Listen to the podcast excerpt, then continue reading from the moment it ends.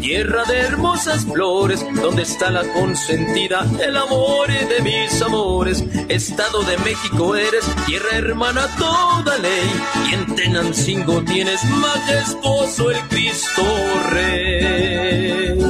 Chiquitita, pelo hermoso, muñequita, ojos lindos, tápame con tu rebozo de los que hace Tenancingo. Chiquitita, pelo hermoso, muñequita, ojos lindos, tápame con tu rebozo de los que hace Tenancingo.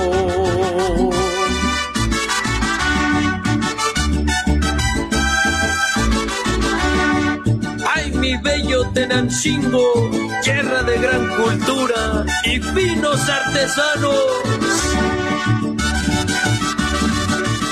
En Tenancingo, señores, se quiere poco a poquito. Si sufren de mal de amores, les recomiendo un mosquito. Un mosquito que no pica, solo amarga la garganta. Y como dice mi abuelita, no mata, no más taranta. Chiquitita, pelo hermoso, muñequita, ojos lindos, tápame con tu rebozo de los que hace Tenancingo. Chiquitita, pelo hermoso, muñequita, ojos lindos, tápame con tu rebozo de los que hace Tenancingo.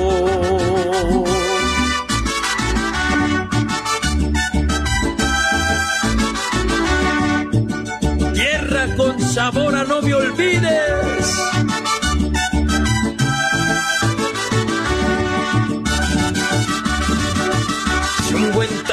ya comiste de nopal cocido obispo. Puedes presumir que fuiste a mi bello Tenancingo. Bellos pueblos, templos, flores, no alcanzaría a nombrar. En Tenancingo, señores, hay belleza y amistad. Quiero advertirles ahora de mujeres quiere hablar, pues quien llega se enamora y termina en el altar. Con esta alegre canción los espero y me despido, con cariño y emoción de mi bello Tenancingo.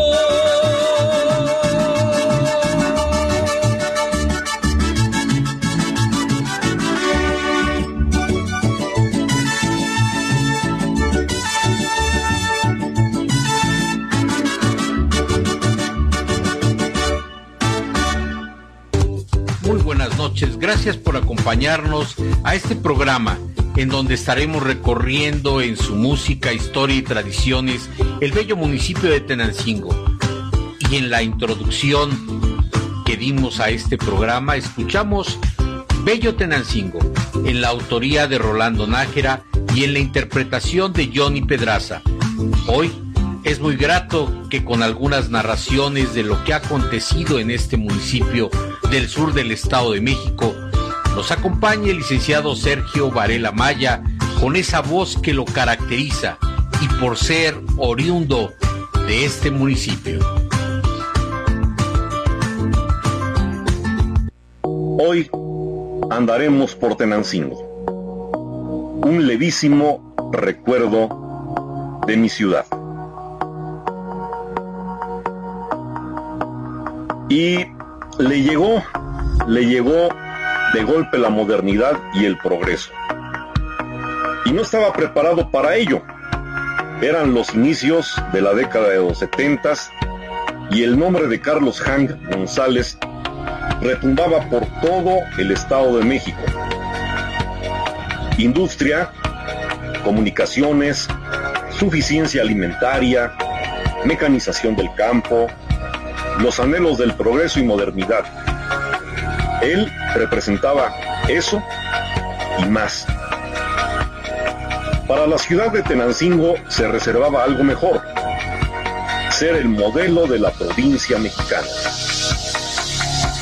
Bajo la decidida mano de Carlos Hank y el reducido cabildo de la época, las calles se fueron alineando se introdujeron sistemas de drenaje y de agua potable. Se sustituyeron postes de cableado eléctrico de tres endebles tubos de metal por robustos postes de concreto y se cambiaron sencillos focos incandescentes por lámparas de fría luz mercurial, muy potentes en esa época, que iluminaban las calles.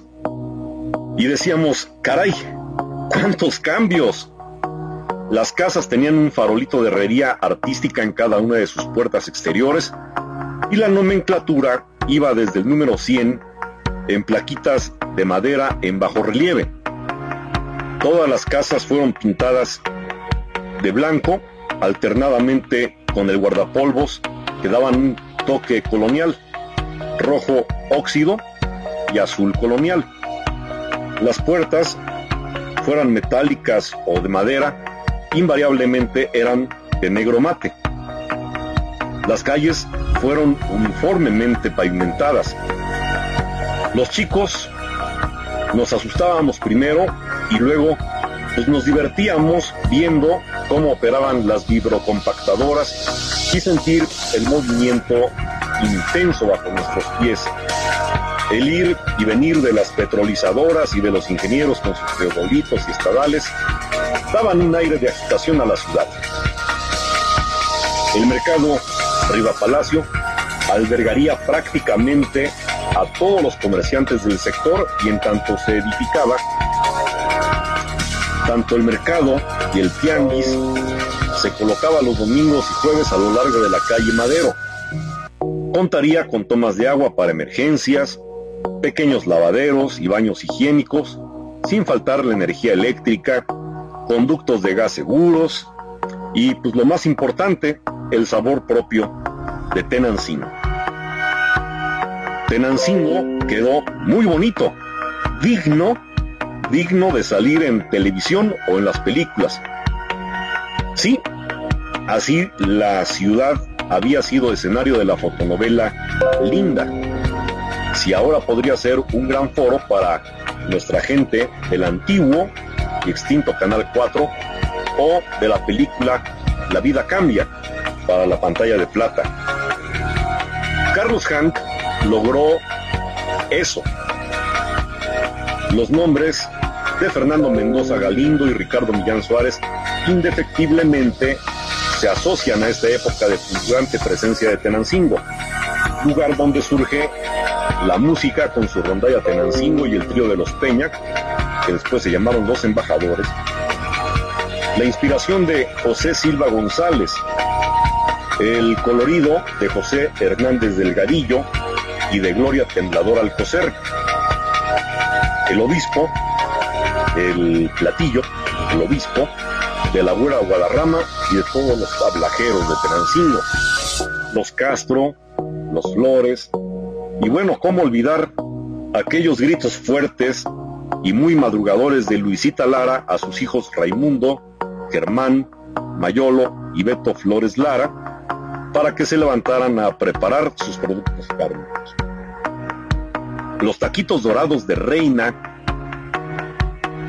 los taquitos de reina, la chireta en el puesto de tacos de Emilita, los chirriantes pero fervorosos cantos religiosos de Ferminita, los deliciosos chamois de Praje a la salida del Colegio Guadalupano, la siempre distinguida y amable presencia del excelente médico y humanista don Genaro Díaz Mañón y sus colegas, el doctor Ernesto Marín, Delfino Luna, que era médico cirujano militar, el doctor Marcos Valero, el doctor Alfonso Eras, Gerardo Ford o el doctor Marcos Cartagena, que era odontólogo, y sus famosos chiles en vinagre MG, que él mismo preparaba y comercializaba.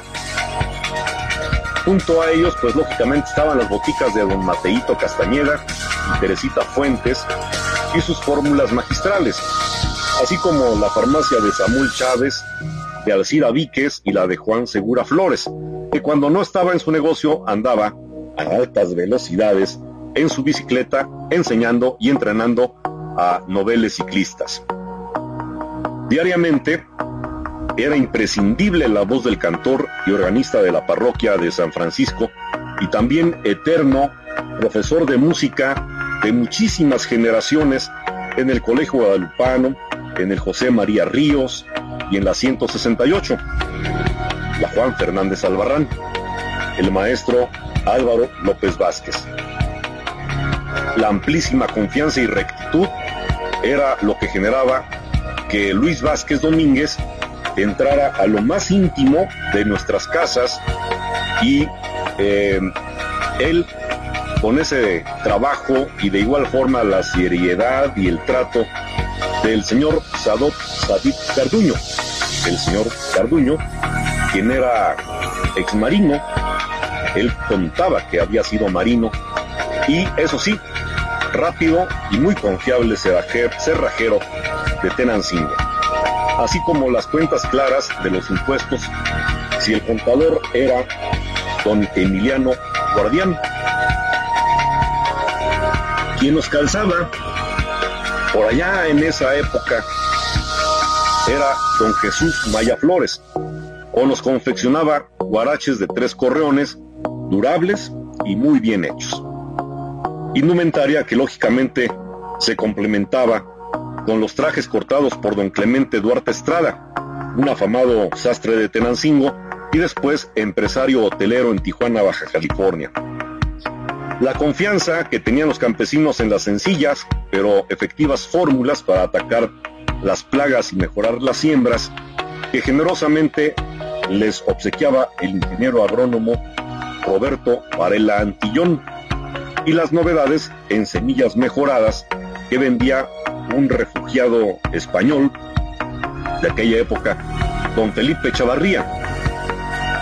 Al transitar por las calles de la ciudad eran igualmente reconocidas y respetadas la eterna catequista del pueblo, la señorita Carmelita Guadarrama, así como la madre Zenaida Cerratos, que daba eh, clases en el kinder de Blancarte de Guadalupano, o la maestra y la madre Jovita, así como también la maestra Gude y la señora Lore de este kinder, Blancarte del Guadalupano, o bien la madre Milagros, enfermera y mujer de todas las confianzas del doctor Genaro Díaz Mañón, quien era director del Hospital Civil en aquella época. Y otra recia figura que imponía respeto por su integridad moral y por su autoridad religiosa era el párroco don Carlos González Anaya, que después fue sucedido por el padre José Reyes Quirós. Eran los tiempos de imponer respeto y para eso solo bastaba la presencia del comandante de la policía municipal, que era en esa época Donato Juárez Bustos, o de Gilberto Durán Sánchez, quien cuando escribía algún texto en periódico era Gildurza, así firmaba él. O para que no hubiera embotellamiento de tráfico estaban los oficiales de tránsito Padilla y el Palillo Quiñones. Pero, ¿qué tráfico podía existir si en Tenancingo solo había dos pequeños sitios de taxis, que eran el Morelos y el Ergo, y sus dueños eran también sus choferes, don Toño Jardón o Saúl Mejía. Todos eran eh, prácticamente los que respetábamos y también al mayor José Campista, quien era el delegado de tránsito de aquella época. Las largas filas de coches, que eran cinco o seis, porque iba conduciendo adelante de ellos lentamente José el Conejo Arenas Sotelo, promocionando la cartelera del cine Palacio o porque estaba descargando el camión de materiales para construcción Andrés Vázquez. La historia de Tenancingo, bueno, pues la tenían al dedillo don Horacio Corona Olea y también don Manuel del Valle, quien siempre y cuando no se le apagara el cigarrillo o se le cayera la ceniza, lo tenía en los labios. Y Máximo Jiménez Rodríguez, quien tenía un, impresionante bagaje oral, más amplio y preciso que cualquier cronista municipal actual.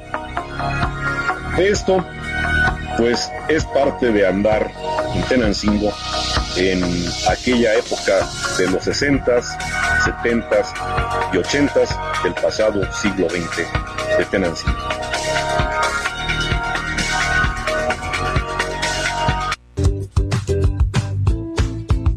les está pareciendo nuestro programa del día de hoy. Gracias por acompañarnos y saludos a quienes se han conectado a través de Face en vivo. Y qué mejor seguir escuchando en esta noche a la rondalla Tenancingo con la interpretación del popurrí a José José.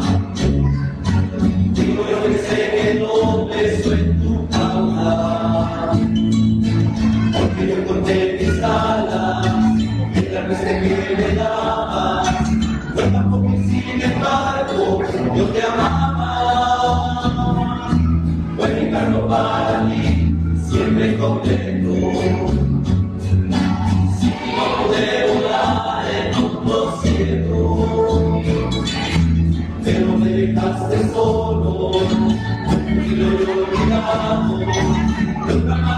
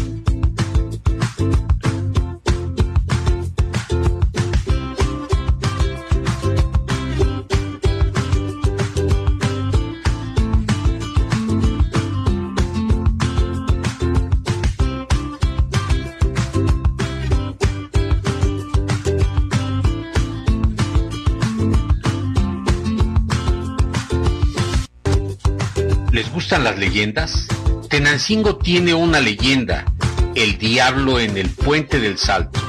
Cuentos y leyendas de Tenancingo, por Miguel Ángel Cruz Sandoval.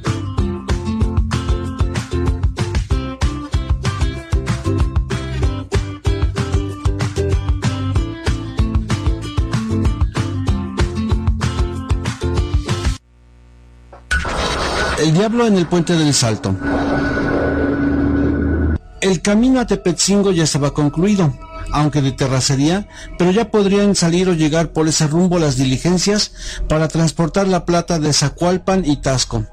Ya solo faltaba construir el puente para cruzar el río del Salto. Con mucho entusiasmo se iniciaron los trabajos y poco a poco iba tomando forma lo que sería ese puente. Pero cuando estaban a punto de concluirlo, un día al llegar los trabajadores encontraron derrumbado lo que ya llevaban de avance en la obra. No se pudieron explicar qué sucedió. Esperaron a que llegara el encargado de la obra. Cuando vio el destrozo hizo mucho coraje, pero al mismo tiempo le entró la incertidumbre de quién y cómo había hecho tales destrozos, pues al revisar la obra no se veían marcas de herramientas. Entonces dispuso reiniciar la construcción, pero nuevamente cuando estaban a punto de terminarlo lo encontraron despedazado. El responsable de la obra pensó que algo maléfico estaba sucediendo y después de reiniciar por segunda vez la construcción del puente, se dedicó a cuidar la obra todas las noches. Y cuando ya casi lo concluían, en una de tantas noches que montaba guardia, vio que llegaba un corpulento mono y destrozaba el puente, con fuerza tan brutal que desprendía fácilmente los bloques de piedra. Desde su puesto de vigilancia entre los matorrales, contemplaba en medio de la noche aquella escena que le parecía grotesca y diabólica. Sintió mucho miedo y permaneció escondido, mientras ese simio continuaba despedazando su obra. Lo invadía la impotencia y el coraje, pero su miedo fue más grande y no intervino para impedir los destrozos. Finalmente, aquel horrible primate, dando saltos entre los escombros y la maleza, se alejó quedando únicamente la quietud de la noche como mudo testigo junto con el encargado de la obra que continuó todavía mucho rato escondido. La obra se reinició, pero el desaliento y el temor invadían tanto al encargado de la obra como a sus trabajadores, por lo que días después fue a visitar al sacerdote de la parroquia y le platicó todo lo acontecido, a lo que el religioso le contestó que ese mono era el diablo y que había hecho bien en no enfrentarse con él.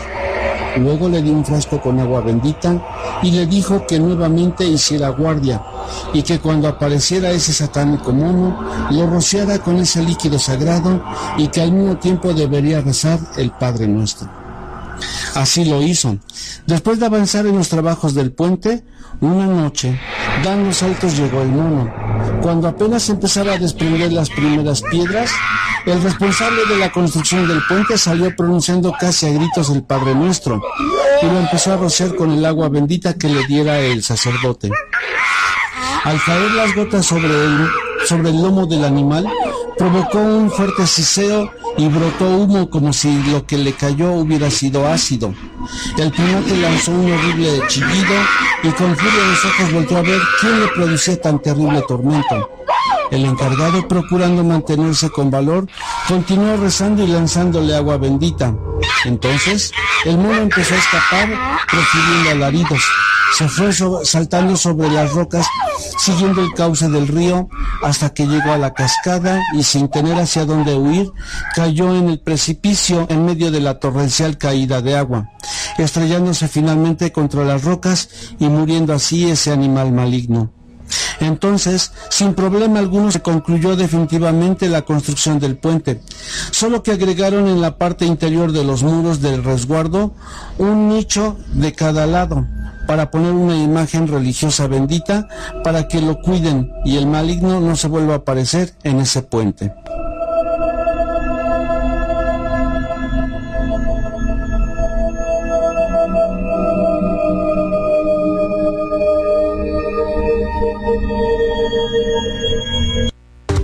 Buenas noches a quienes se han conectado con nosotros. Un saludo muy especial a los catedráticos de la Universidad de Islahuaca, Cehuí, y que han soportado toda esta cuarentena, dando lo mejor para sus alumnos. Un saludo al rector de esta casa de estudios, al maestro Margarito Ortega Ballesteros. ¿Y qué les parece, mis queridos amigos, en esta noche, transmitiendo desde la ciudad de Toluca, Estado de México, y eh, hoy llevándoles el programa de Tenancingo. Nos acompaña la rondalla Ilusión de la Normal Rural de Tenería con los recuerdos del ayer. Esto es del año 2011.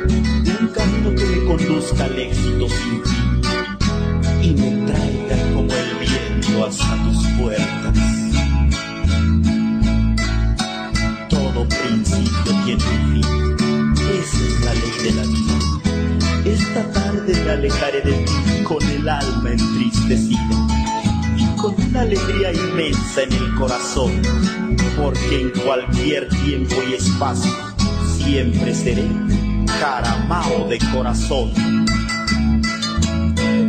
Voy a extrañar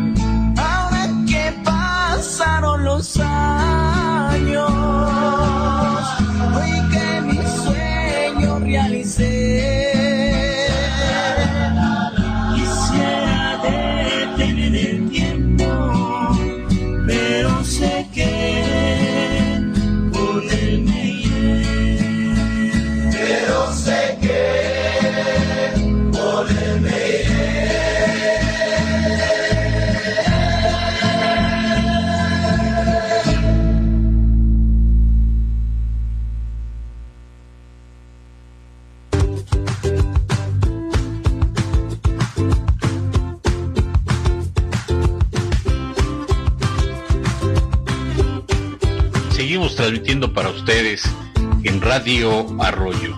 Y gracias nuevamente al licenciado Sergio Varela Maya, quien en la segunda parte de sus andares por Tenancingo nos sigue platicando de personajes y hechos que han sido la historia actual en este bello municipio.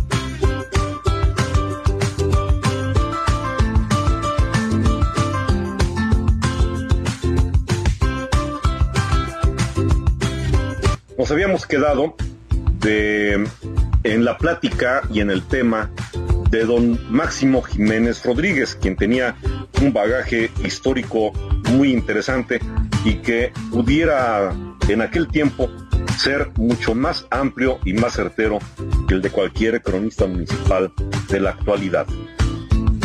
Pero hoy continuaremos con otros aspectos de Tenancingo en el pasado siglo XX, particularmente en la década de los 60s, 70s y 80.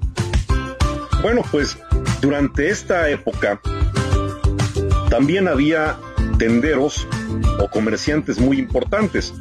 Sin duda, don Pascual Garcés Pacheco y sus hijos Erasto, Jorge y Gabriel fueron determinantes en el comercio de Tenancingo y del Estado de México y podemos decir que del comercio a nivel nacional.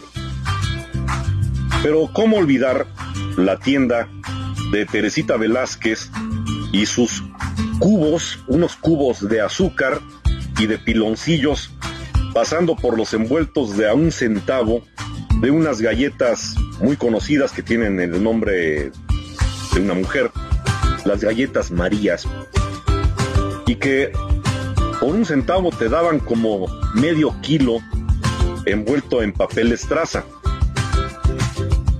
La tienda de las tres hermanas y sus dulces, unos dulces que vendían que se llamaban lagrimitas. Sin olvidar la tienda La Ideal, que era propiedad de un empresario muy reconocido, don Felipe Sánchez Franco, pero que era atendida por el señor Lucas Suárez, quien al mismo tiempo que atendía la tienda, bueno, pues también preparaba unos deliciosos sándwiches casi al momento de irlos ordenando. Y así también pues era obligado ir a comprar los chiles chipotles con Evita Sánchez para hacerse una semita con queso fresco y frijolitos refritos. La semita, lógicamente, la podíamos ir a comprar a la japonesa con las morenas o a la panadería de los grandotes. Y si queríamos ver una auténtica boina vasca, íbamos a la panificadora, en donde siempre estaba don Juvenal Palacios, quien la lucía con singular donaire.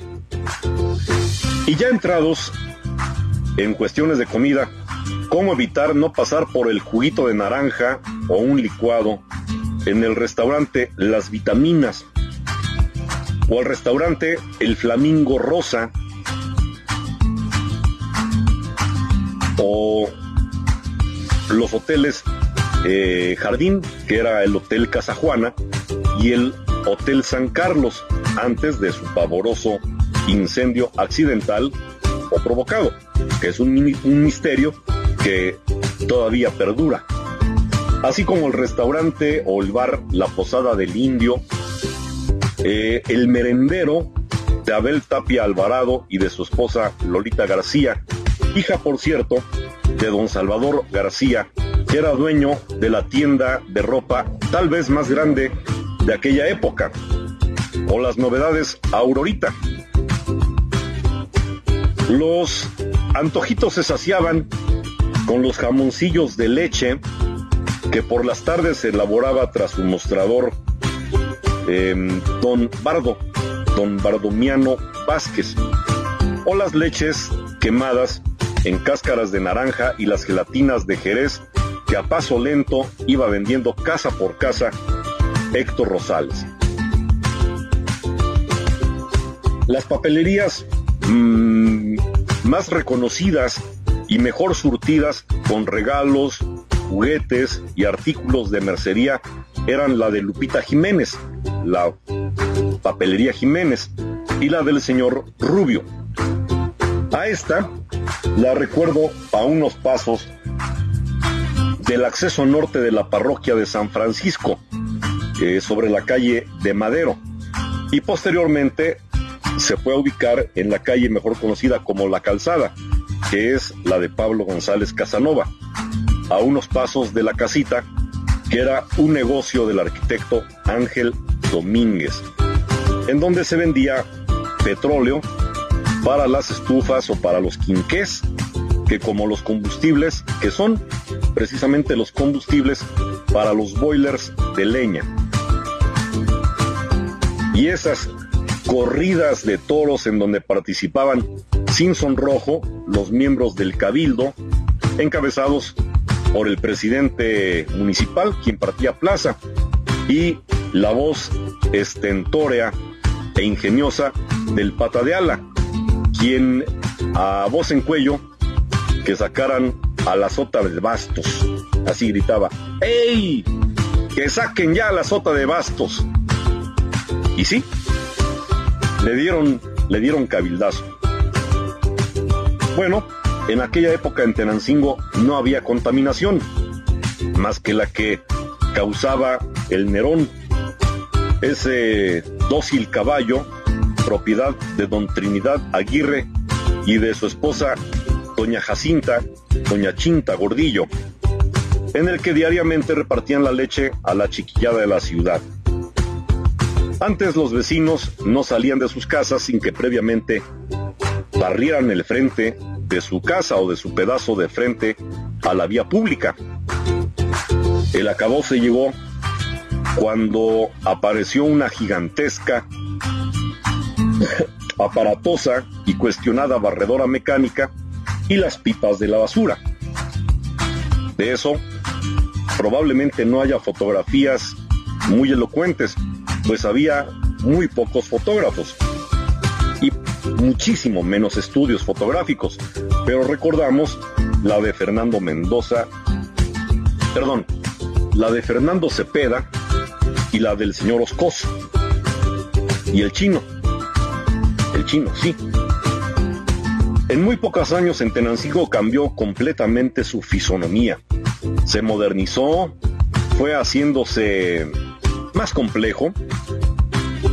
Su gente quizá cambió sin perder su bonomía en tanto pudiera tener una nieve de limón de don Pedro, o unas tortillitas calientes de doña Rafa, o una tardeada juvenil en la Nevelandia de 5 a 7 de la tarde, máximo hasta las 8 de la noche con la Sinfonola y cómo olvidar el aprendizaje académico en el Pío Gregoriano o en la Miguel Hidalgo del profesor Rafael Guadarrama y en la polifacética Escuela Revolución, escuela en algún tiempo que fue también un amplio salón de baile y deportivo.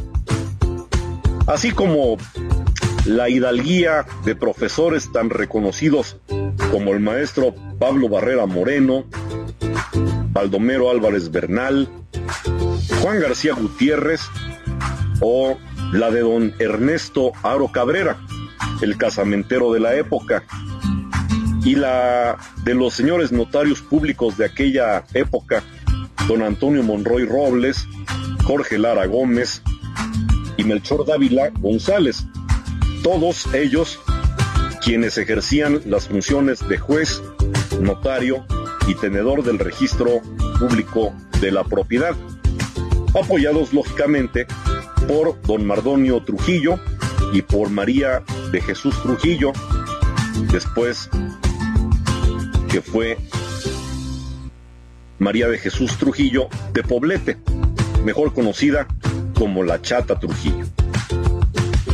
En efecto, por decreto y en los hechos, Tenancingo tuvo el rango de ciudad típica. Por ello, y como he dicho con mi propio sentimiento y sin ninguna duda, acuñando una frase mía que he tratado de hacer popular, Tenancingo es un paraíso florido que se envuelve en rebozos de bolilla. Espero que esta segunda parte de la plática sobre los andares en Tenancingo hayan sido de su agrado.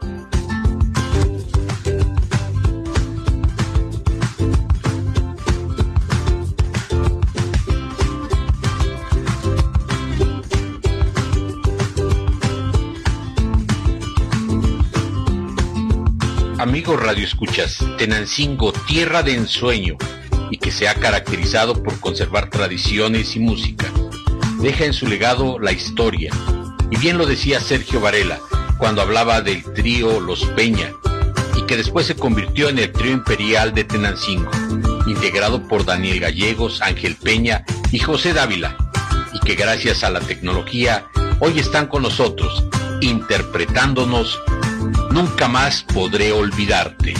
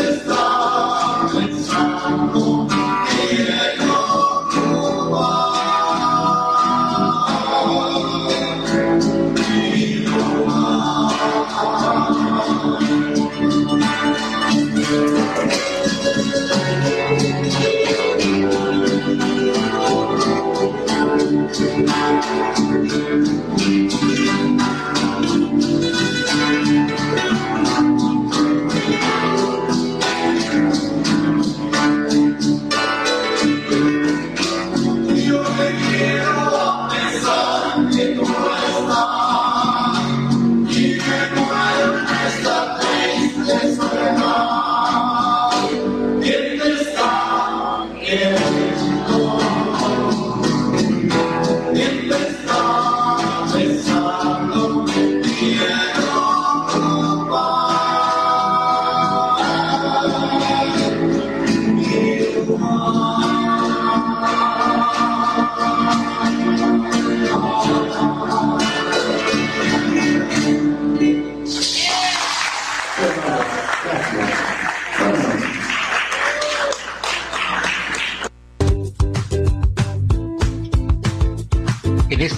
Por la historia, personajes y música. Nos despedimos el día de hoy de este su programa Radio Arroyo al Aire, agradeciendo a la rondalla Tenancingo, a la rondalla Ilusión de la Normal de Tenería, a Miguel Cruz Sandoval y a un gran amigo que inspira a seguir en este quehacer en la historia de nuestros municipios, al licenciado Sergio Varela Maya, quien seguramente nos acompañará en otros programas. Gracias a la producción de la licenciada Dulce Arroyo. Se despide su amigo David Arroyo. Y no olviden que muy pronto su municipio estará en esta nuestra estación www.drarroyoradio12345.com. Por su preferencia, muchas gracias.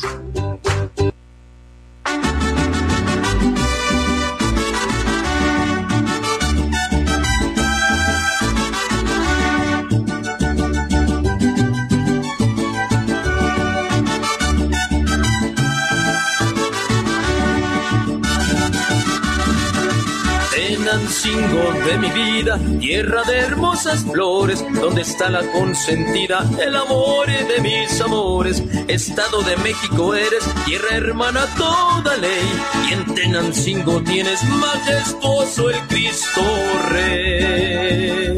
Chiquitita, pelo hermoso, muñequita, ojos lindos, tápame con tu rebozo de los que hace Tenancingo. Chiquitita, pelo hermoso, muñequita, ojos lindos, tápame con tu rebozo de los que hace Tenancingo.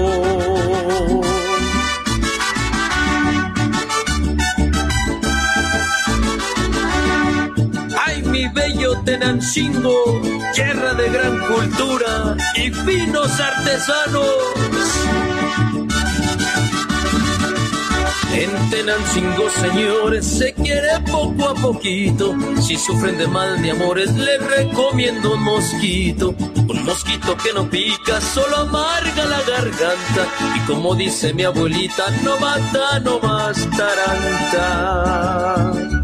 Chiquitita, pelo hermoso, muñequita, ojos lindos, tápame con tu rebozo de los que hace Tenancingo. Chiquitita, pelo hermoso, muñequita, ojos lindos, tápame con tu rebozo de los que hace Tenancingo.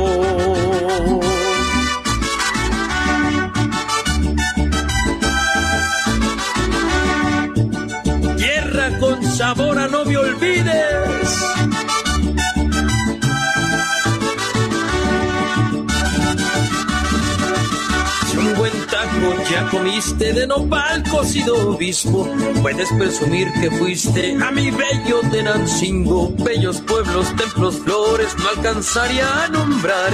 En Tenancingo, señores, hay belleza y amistad. Quiero advertirles ahora de mujeres quiere hablar, pues quien llega se enamora y termina en el altar. Con esta alegre canción los espero y me despido con cariño y emoción de mi bello Tenancingo.